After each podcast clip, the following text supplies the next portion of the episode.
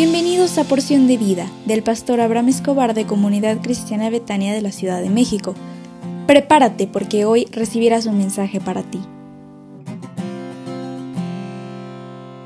Toc Toc, ¿cómo estás? Buenos, pero muy buenos días. ¿Cómo estás? Que Dios te bendiga muchísimo y deseo que el Señor te renueve cada día y te dé fortaleza, vigor, alegría, gozo y paz.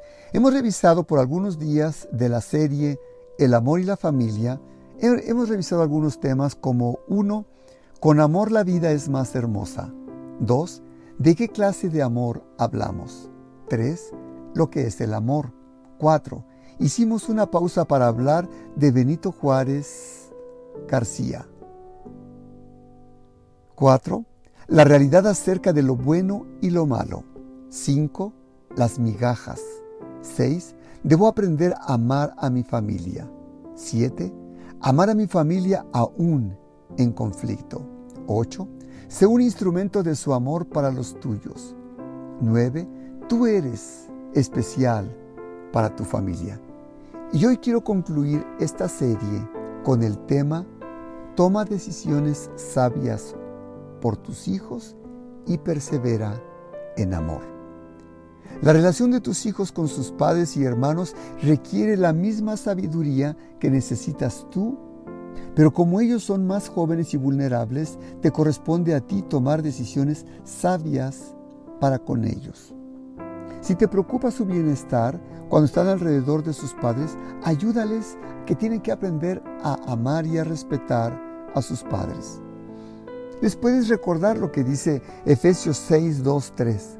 Honra a tu padre y a tu madre, que es el primer mandamiento con promesa, para que te vaya bien y seas de larga vida sobre la tierra.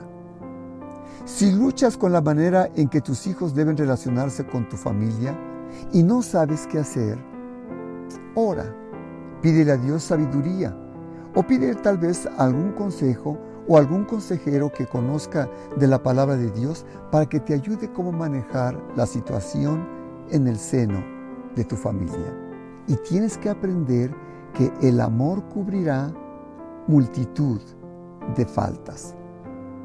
La forma en que manejes las, faltas en tu familia mostrará cuánto les amas verdaderamente a ellos. Dice Efesios 4, del 1 al 3, que somos llamados a mostrar cualidades del carácter como la humildad, la mansedumbre, el amor paciente, soportar con paciencia y en amor significa que estarás dispuesto a ser humilde y amable durante mucho tiempo. Cuando sientas que aún, a pesar de que hablas en amor, pero no recibes la respuesta que están en tus familias, en tu familia, te recomiendo que te hagas dos preguntas. Dios, ¿qué quieres hacer en mí? Y la otra, ¿qué intenta hacer Dios en mí a través de esta dificultad que estoy viviendo en el seno de mi familia?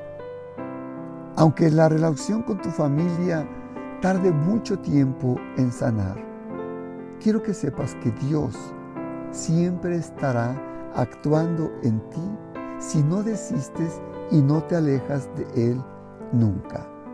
El Señor quiere que dependas de Él con todo tu corazón y desea hacerte más semejante a Él. Mientras tú más perseveres en amar a, tus, a tu familia, actuando de la manera que Dios te ama a ti, verás cómo al pasar el tiempo, las discrepancias, las dificultades y los roces en tu familia desaparecerán. Deseo que Dios te bendiga y que Dios te guarde. ¿Me permitirías orar por ti?